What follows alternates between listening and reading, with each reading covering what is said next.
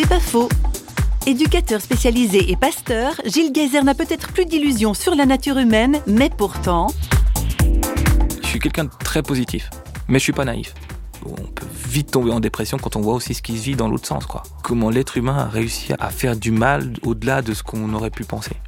Donc, je suis plus d'illusions sur le cœur humain, pas non plus sur le bien. Hein. Je sais qu'il a besoin d'être euh, constamment rempli et rencontré par celui qui nous aime, par Dieu. Mais par contre, une fois que ça c'est fait, c'est extraordinaire ce qui peut se passer. Alors moi je ne crois pas au grand slogan du style on va changer le monde. Par contre ce que je vois c'est que Dieu change les cœurs. Et qu'une fois que les cœurs sont changés, il peut changer là où on a de l'influence.